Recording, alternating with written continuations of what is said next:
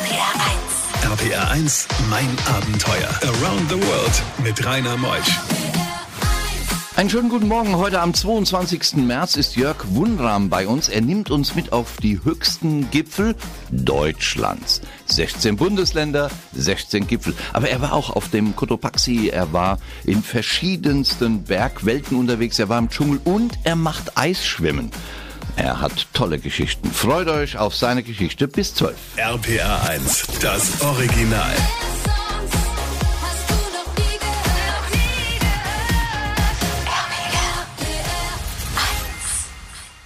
RPR 1, mein Abenteuer mit Rainer Meutsch. Schönen guten Morgen, mein lieber Jörg.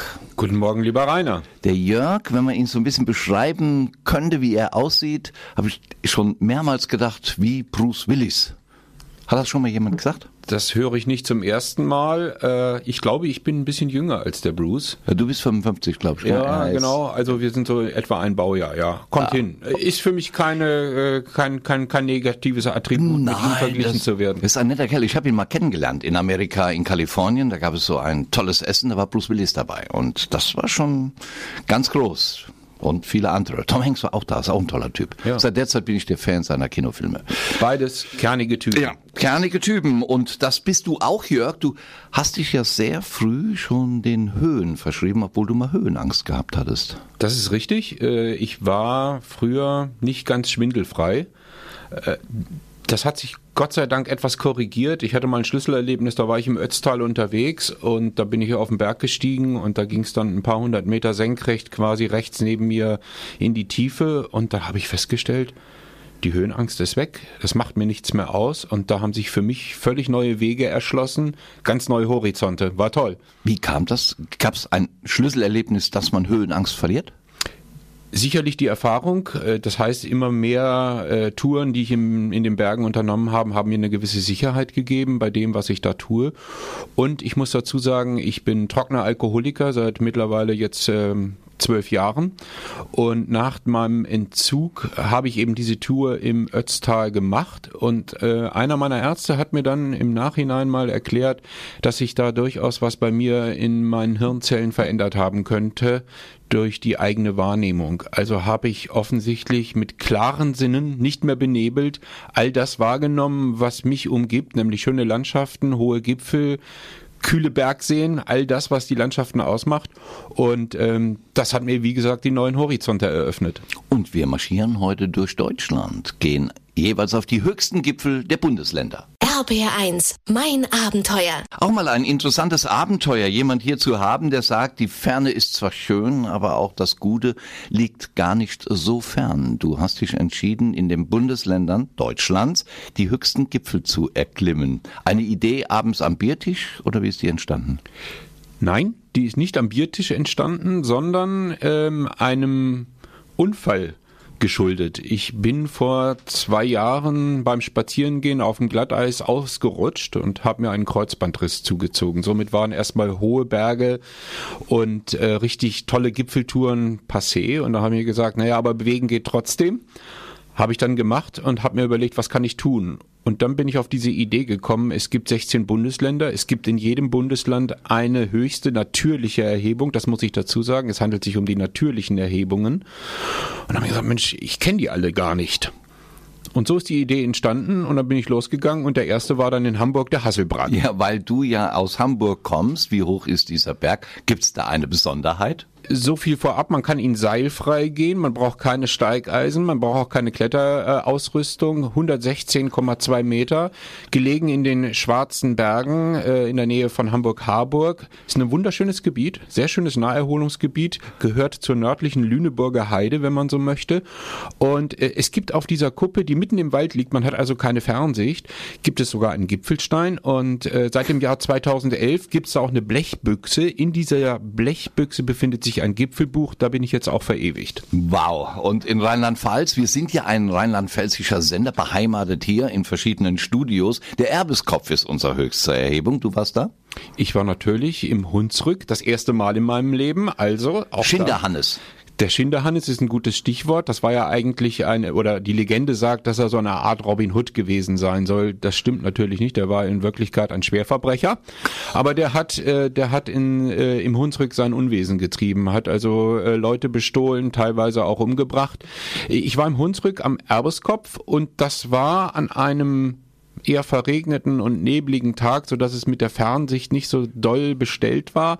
Aber ein interessantes Gebiet, weil sehr waldreich und es soll ja auch wieder ein sehr naturbelassener Wald werden. Das dauert noch ein bisschen, aber der Nationalpark dort tut alles, um das zu renaturieren. Bei diesen Geschichten hält die Welt den Atem an. RBR1, mein Abenteuer mit Rainer Meutsch. Jörg Wunram, der Mann, der verschiedene Bücher schon geschrieben hat, unter anderem auch Der blaue Tiger, kommen wir nachher noch drauf. Drei Monate war er zu Fuß über die Alpen, weil heute Morgen sind wir ja unterwegs in Deutschland auf den höchsten Erhebungen der Bundesländer. Das oder der Fichtelberg in Sachsen. Ist das ein Highlight? Das ist ein echtes Highlight, ist einer der wenigen ähm, höheren Gipfel, die die Tausendermarke quasi überspringen. Mit 1216 Metern sind es, glaube ich. Der Fichtelberg liegt im Erzgebirge. Das ist ein altes Bergbaugebiet von Tradition her. Und ähm, Da wohnt doch Jens Weißflug. Richtig. Am Fuße des Fichtelberges hat Jens Weißflug, dieser legendäre Skispringer, dreifacher Olympiasieger, mehrfacher äh, Weltmeister, vier Schanzentournee-Sieger, viermal hat er die, glaube ich, gewonnen. Der hat dort ein Hotel nach seiner sportlichen Karriere eröffnet oder übernommen. Und ähm, der betätigt sich ja auch als äh, Fremdenführer. Und ich bin gemeinsam mit Jens und seiner jüngeren Tochter Greta, die jetzt elf Jahre, glaube ich, alt ist, dann zum Fichtelberg hochgetigert. Und ähm, der hat also unglaubliche Kenntnisse über seine Heimat. Er ist ein Erzgebirgler und hat seine sportliche Karriere natürlich in Oberwiesenthal in erster Linie bestritten, weil er da auf der sogenannten Sportschule war und sich dafür seine Olympiasiege und Weltmeistertitel und und und fit gemacht hat. Was ist das für ein Kerl? Ähm, ein ganz freundlicher, zunächst sehr zurückhaltender, aber sehr humorvoller Mensch. Sehr akkurat, sehr pünktlich, was für einen Skispringer sicherlich sinnvoll ist, weil wenn du nicht pünktlich vom Schanzentisch kommst, hast du ein Problem und fliegst nicht so weit, wie er das in seiner aktiven Zeit gemacht hat. Nein, das war ein ganz wunderbares und fast familiär anmutendes Zusammentreffen und wir haben nach wie vor Kontakt miteinander. RBR1, mein Abenteuer around the world. Die packendsten Stories von fünf Kontinenten. Die höchste Erhebung in Deutschland, das wissen wir natürlich, ist die Zugspitze. Liegt in Bayern. Du erklimmst all die höchsten Erhebungen der Bundesländer. Jörg Wunram, mein Gast heute Morgen in mein Abenteuer. Ich stelle mir ja die Zugspitze so vor, da musst du Eispickel haben, da musst du Seile haben, Steigeisen und, und, und. Oder belehrst du uns eines Besseren? Ja, ich belehre euch eines Besseren, um, um, um diese Antwort kurz zu beantworten, um diese Frage kurz zu beantworten. Es gibt natürlich verschiedene Wege auf Deutschlands höchsten Berg, äh, auf diese 2961 Meter. Es gibt eine sehr ähm, alpine Tour über den Ju Jubiläumsgrad. Da muss man alpine Sicherheit und alpine Erfahrung haben. Da braucht man dann auch wirklich diese Schwindelfreiheit, Trittsicherheit und vielleicht auch ein bisschen Kletterausrüstung. Diesen Weg bin ich auch schon mal gegangen, aber ähm, für dieses Projekt 16 Länder, 16 Gipfel bin ich einen anderen Pfad gefolgt, nämlich über die österreichische Seite von Ehrwald aus, über die Ehrwalder Alm. Ähm, da geht man dann von Österreich quasi bis zur Grenze ans sogenannte Gattal. Da ist auch ein bisschen Zaun, da ist auch ein Grenzpfahl mit dem Bundesadler drauf und so weiter. Und dann überschreitet man diese Grenze und ist wieder auf deutschem Terrain. Das geht dann weiter bis zur Knorrhütte. Dort habe ich dann übernachtet, ähm, in dieser wunderschönen Hütte, die dem Alpenverein in der Sektion in München gehört. Und von dort aus sind es ungefähr zwei, zweieinhalb Stunden noch bis zum Gipfelplateau der Zugspitze. Kommst du da oben an diesem Restaurant raus? Da kommt man oben am Münchner Haus raus und ähm, der ganze Zugspitzgipfel ist ja mehr ein Plateau. Da sind ganz viele Gebäude, ähm, natürlich auch die Seilbahn und so weiter. Für all diejenigen, die das nicht zu Fuß machen möchte, kann man also auch diese Seilbahn benutzen. Ähm, ich ziehe da lieber das zu Fuß gehen vor und die körperliche Ertüchtigung. Ja, man kommt am Münchner Haus raus und da kann man eine Weißwurst essen, eine Brezel essen oder ähm, ich habe es dann auch gemacht, eine, eine wunderbar frisch gebratene oder gegrillte Bratwurst. Und dann gehst du doch noch aufs Gipfelkreuz. Genau. Also von diesem Plateau herunter geht's ein paar Meter wieder ähm, in die Tiefe und dann führt eine Eisenleiter vielleicht vier, fünf Meter hoch, führt dann auf den Gipfel, äh, wo auch das Gipfelkreuz steht an der Zugspitze. Ja, und gleich nimmst du uns mit ins kalte Wasser. Du bist auch Eisschwimmer. RPR 1. RPR 1, mein Abenteuer. Around the World mit Rainer Meusch. Wir gehen in die zweite Stunde mit Jörg Wundram. Schön, dass ihr alle dabei geblieben seid und für alle Neuankömmlinge ein toller Typ heute Morgen bei mir. Der Buchautor des Buches Der blaue Tiger. Er hat uns schon mitgenommen auf hohe Gipfel Deutschlands, nimmt uns gleich mit auf Gipfel in den Anden und zum Eisschwimmen. Das ein Kerl, sieht aus wie unser Bruce Willis. RPR 1, das Original.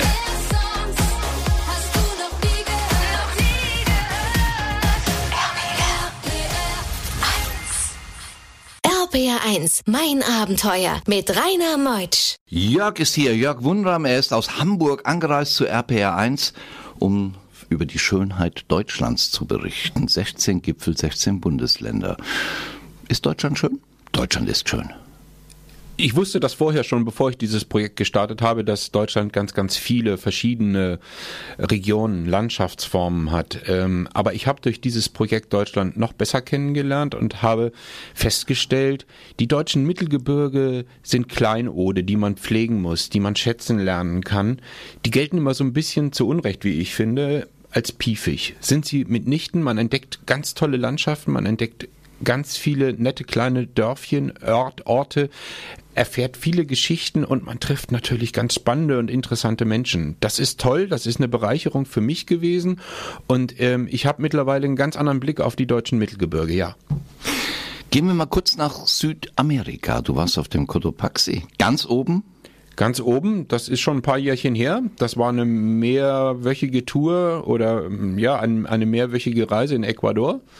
Ähm, der Cotopaxi war einer der Vorbereitungsgipfel für den Chimborazo, den ich dann ein paar Tage später noch gemacht habe. Und der Cotopaxi ist ja ein Vulkan, wie, ein, wie ein Kind ihn malen würde. Ein richtiger Kegel, oben mit Schnee und Eis bedeckt. Das direkt am Äquator, knapp 6000 Meter hoch. Und äh, man geht äh, abends um 21 Uhr los, geht die ganze Nacht durch und dann ist man pünktlich zum Sonnenaufgang oben. Und das ist ein Erlebnis, das ich äh, nie vergessen werde, weil das ist wunderschön. Man guckt bei klarer Sicht bis ins Amazonasbecken hinein. Ähm, dieser Krater dieses ähm, noch aktiven Vulkans, der Cotopaxi ist ein Vulkan, ähm, ist irrsinnig groß, imposant und natürlich ist die ganze Geschichte auch anstrengend, aber diese Anstrengung lohnt sich allemal. RPR 1, mein Abenteuer. Das Dschungelcamp ist ja nun zwei Monate vorbei. Du lebst auch den Dschungel. Du hast so, so Vielfältigkeit in dir. Du gehst auf die kleinen Gipfel, die hohen Gipfel. Du machst Eisschwimmen, kommen wir gleich drauf zu sprechen, und warst auch im Dschungel. Das ist richtig, mehrfach schon im Dschungel. Das erste Mal in meinem Leben, wo ich im exotischen Urwald war, war auch in Lateinamerika, in Costa Rica. Dort habe ich Urwald, Dschungel wirklich lieben und schätzen ge gelernt, wegen der Artenvielfalt. Ich war dann im Amazonasgebiet auch schon. Ich war im vergangenen Jahr war ich in Indien und war auf der Spur eines Tigers ähm, im Peria Wildlife äh, Sanctuary. Das ist äh, in Kerala in Südindien. Und in diesem Gebiet streifen ungefähr 50 Tiger umher. Ich habe sehr viele Spuren von Tigern gesehen, Tatzenabdrücke im Schlamm, ähm, Beutetiere, Kratzspuren an Bäumen. Aber eine der gestreiften Katzen habe ich leider nicht zu Gesicht bekommen. Oh, du hast ein Buch geschrieben, Der blaue Tiger. Was hat es damit auf sich? Der blaue Tiger, so heißt mein Rucksack. Den habe ich tatsächlich so getauft, als ich für meine große Tour, die ich vor jetzt fast fünf Jahren gemacht habe, als ich von Maribor nach Monaco zu Fuß über die Alpen, den kompletten Alpenbogen abgelaufen habe. Ähm, da habe ich diesen äh, Rucksack blauer Tiger genannt. Der ist natürlich stahlblau und war mir ein treuer Wegbegleiter und der hat eben auch ein Buch geschrieben, genau. Der blaue Tiger. Das ist eine Erzählung über eine große Bergwanderung von Ost nach West, von Maribor nach Monaco. Wie kriegt man dieses Buch, wo es auch Murmeltiere, Matterhorne, Höhen und Tiefen zu erleben gibt? Äh, man kann es direkt bei mir beziehen. Ähm, äh, Eventoplena at gmx.de ist meine ist meine äh, E-Mail-Adresse. Da kann man mir eine Anfrage stellen. Ansonsten auch im Buchhandel. Ja, also Jörg Wunram ist der Autor. Er ist heute Morgen hier und gleich nach halb gehen wir Eisschwimmen. RPR 1, mein Abenteuer around the world. Die packendsten Stories von fünf Kontinenten. So unter dem Motto immer schön frisch bleiben. das lebt dann Jörg Wunram ganz besonders. Du machst Eisschwimmen. Was ist das Besondere daran? Dass es kalt ist. ja, nein, äh, im wahrsten Sinne des Wortes, es ist wirklich cool. Äh, ich habe ähm, eben schon erwähnt, ähm, diese Wanderung von Maribor nach Monaco. Daraufhin rief mich, nachdem ich die gemacht hatte, ein ehemaliger Kamerad an, mit dem ich früher geschwommen bin. Ähm, der ist auch Eisschwimmer macht das schon seit etlichen Jahren und hat gesagt, ey Wunni, du bist doch auch ein verrückter Hund, hast du nicht mal Lust, Eisschwimmen auszuprobieren? Wunni ist mein Spitzname im Übrigen. Und ähm, da habe ich gesagt, ja, du, äh, wie mache ich das denn? Sagt er, ja, gehst ein bisschen kalt duschen äh, regelmäßig oder mal ins kalte Wasser, dann geht das schon. Also bin ich im Jahr 2017 zur Eisschwimm-Weltmeisterschaft äh, nach Burghausen in Oberbayern gefahren und habe da meine ersten 100 Meter im 2 Grad warmen besser gesagt kalten Wasser absolviert und das hat mich geflasht, das hat mich begeistert.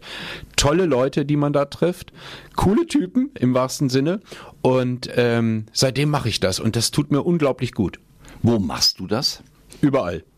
Ich bin neulich zum Beispiel, ähm, weil wir in Hamburg nicht so richtig tolle Seen haben, wo man also öffentlich eigentlich baden oder schwimmen dürfte, ähm, ähm, bin ich in einem der vielen Kanäle, die es in Hamburg gibt, in den Fleten geschwommen. Das war eine Wassertemperatur von ungefähr 5 Grad. Da blieben dann die Leute auch auf der einen oder anderen Brücke stehen und haben sich gedacht, was ist das denn für ein Bekloppter, der da durch Hamburg durchschwimmt und das mitten im Winter. Also das war kurz vor dem Jahreswechsel. Und ähm, macht aber Spaß, da kann man dann schon mal bei 5 Grad, kann man schon mal 20 Minuten, eine halbe Stunde drin bleiben und tatsächlich so seine Meter kraulen. Das heißt, wenn du in den Alpen bist und siehst einen Alpensee, auch drei Grad, wenn dich nicht schocken, du springst rein. Nee, schockt mich überhaupt nicht mehr. Ähm, ich gehe da mit Respekt dran, weil man muss natürlich sehr gesund sein. Das Herz-Kreislauf-System muss 100% intakt sein. Also zum Beispiel bei der Tour auf die Zugspitze, über die ich vorhin erzählt habe, bin ich auch in ein, in ein äh, Wasserrückhaltebecken gestiegen. Das hatte damals irgendwie so 6, 7 Grad und das war wunderbar. Hinterher fühlst du dich wie, wie neu geboren. Bei diesen Geschichten hält die Welt den Atem an. RBR1, mein Abenteuer mit Rainer Meutsch. Jörg Wunram ist heute Morgen bei mir in mein Abenteuer, kommt aus Hamburg, 55 Jahre, studiert. Er ist auch Journalist, Publizist. Er macht Radio, Print, Online, aber toll ist das Buch Der blaue Tiger.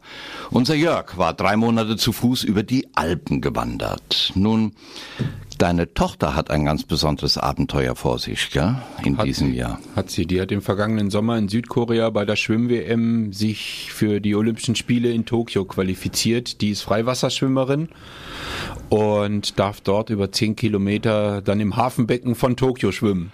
Ja, der Jörg hatte mir eben schon vor der Sendung gesagt, hast nicht Lust, du nimmst ein kleines Flugzeug und dann fliegen wir mal drei Monate gerade nach Japan, aber das Jahr ist schon so durchgetackert. Hättest du das vor zwei Jahren mir gesagt, wäre ich mit dir über Russland bis nach Japan geflogen. Und dann hätten wir deine Tochter besucht. Da wussten wir nur noch nicht, ob deine Tochter sich qualifizierte. Das ist das Problem, aber das wäre ein Riesenspaß geworden, bin ich mir ganz sicher, mit Rainer Meutsch zusammen, einmal gegen gen Osten äh, und dann auch wieder zurück. Ähm, nichtsdestotrotz, also ich möchte tatsächlich nach Tokio und ihr zuschauen, weil das hat man wahrscheinlich nur einmal im Leben, dass die eigene Tochter bei Olympischen Spielen ähm, dabei ist. Ähm, ich möchte aber gerne auf dem Landweg dorthin. Alte Seidenstraße oder Transsibirische Eisenbahn, da gibt's ja verschiedenste Möglichkeiten. Bis nach Vladivostok kann man da fahren. Das ist richtig. Und dann mit dem Schiff nach Yokohama rüber. Da Ja, habe ich mich schon erkundigt. Ich merke schon, das nächste mein Abenteuer-Thema ist schon gesetzt von dir. Danke mal, lieber Jörg, dass du hier warst. Was hast du noch für Ziele? So bergsteigermäßig, wandermäßig? Gibt's das? Ja, da gibt es ganz viele, weil es gibt so viele Berge auf dieser Welt. Ich möchte gerne äh, vielleicht noch in diesem Jahr nach Kirgisien, mich ähm, ein wenig im Pamir-Gebirge und im Tien Shan-Gebirge rumtreiben. Das sind hohe Berge, die über 7000 Meter hoch sind, die kaum ein Mensch kennt, den Pik Lenin vielleicht noch und dann wird's schon dünn. Und Kirgisien bietet eine Vielfalt an verschiedenen Landschaftsformen, Steppe, hohe Berge, wunderschöne Seen, ähm, spannende Menschen und wahrscheinlich dann auch ganz, ganz viele atemberaubende und mir im Gedächtnis bleibende Begegnungen. Davon werden wir hören. Jörg Wunram kam aus Hamburg, hat mir sein Buch signiert. Lieber Rainer, gar nicht verrückt ist auch nicht normal. Dein Jörg. Danke für die nette Widmung. Heinrich Heine, glaube ich, ist es, gell? So ähnlich. Heinrich Hahn hat was Vergleichbares gesagt, aber der, die Richtung stimmt, ja. Die Richtung stimmt. Immer schön auf der Spur bleiben. Nächste Woche kommt Wolfgang Bürkle. Da er war in Bhutan, die im Grundgesetz verankert haben, dass die Menschen glücklich sein müssen. Danach richtet sich die Politik dieses Landes. Was er dort alles erlebte, das erfahrt ihr nächsten Sonntag. Ich bin der Rainer. Tschüss.